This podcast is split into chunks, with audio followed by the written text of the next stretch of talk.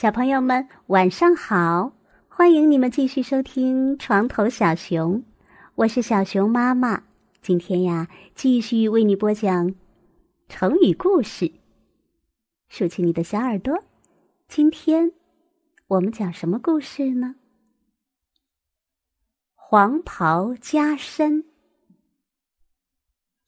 五代十国时期，后周的世宗去世后。周公帝即位，赵匡胤掌握了兵权。一年春天，北汉和契丹来侵略中原，赵匡胤出征还击，大军来到陈桥驿站宿营。这时，天空中出现了奇异的景象：夕阳下面有一团黑云，好像天上有两个太阳。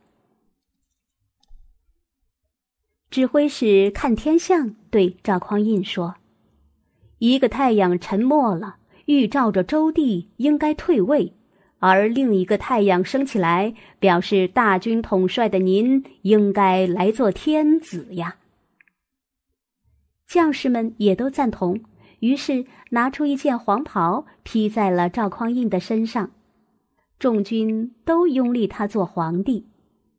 后来，赵匡胤果然建立了宋朝。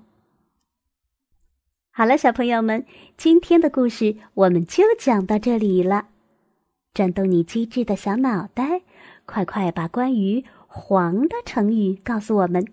小熊妈妈期待你的参与哟。小朋友们，我们明天见。